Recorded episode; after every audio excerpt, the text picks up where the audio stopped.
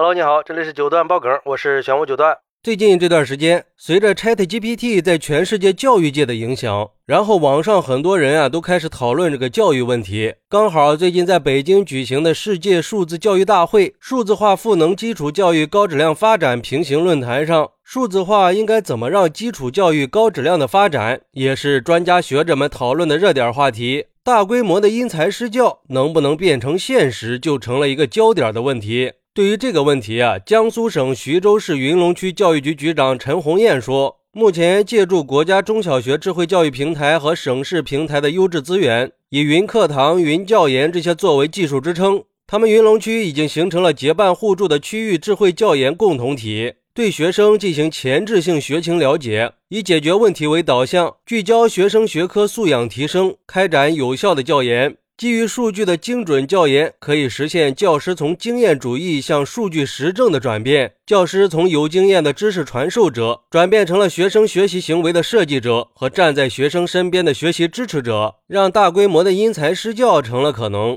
其实啊，要说因材施教，那应该是每个教育人的理想了。但是庞大的基础教育规模增加了因材施教实现的难度。不过，随着教学数字化战略的实施，智慧教育所带来的精准化，能不能让因材施教真正的成为现实呢？有网友认为，目前来看，大规模的因材施教只能是个梦想，要想成为现实，条件还不具备。它需要教育政策改革、教育资源改善、师资力量加强这些多层面的统筹计划。毕竟，现在因材施教的教育理念还没有形成，教育资源还比较落后，师资队伍呢也不够精良。有报告说，今年的小学生入学学校严重缺乏。这种情况下，要怎么去开展因材施教呢？所以说，现在迫在眉睫的问题，还是先把好义务教育阶段的质量关，稳定教育秩序，避免左改右改的无效轮回。这也不利于培养社会人才啊。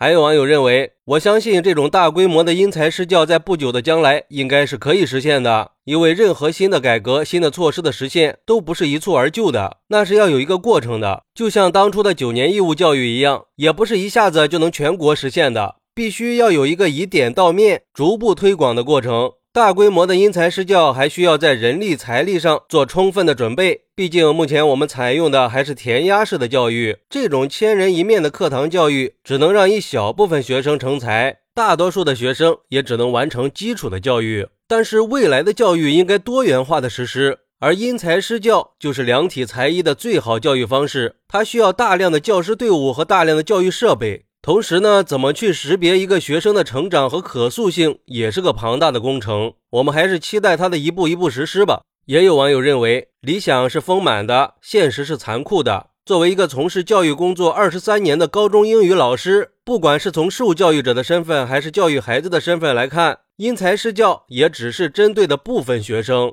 至少从升学率和教育时间两方面来考虑，想达成大规模的因材施教是不现实的。毕竟现在的教育是应试教育，教师跟着考试教，学生围着卷子学，五好学生的评奖没有了，课外时间被培训班占用了，老师的奖金福利和考试成绩挂钩，对待学生能关心前十名就已经不错了，谁会去因材施教做那种出力不讨好的事儿？再说了，老师都是应试教育培养出来的，靠这一代老师是不可能实现因材施教的。只有先培养一代不一样的师资队伍，才能实现大规模因材施教的可能。所以说，除非是取消应试教育，要不然因材施教就不可能得到落实。不过，我觉得吧，每个人对教育的看法都是不一样的。有人觉得现在的教育太死板了。应该多给学生提供一些实践机会。还有人觉得现在我们的教育已经很先进了，只要好好学习，也是能顺利升学就业的。那有没有一种教育模式，又能针对每个学生的特点，又能满足他们的个性需求呢？那就是因材施教了。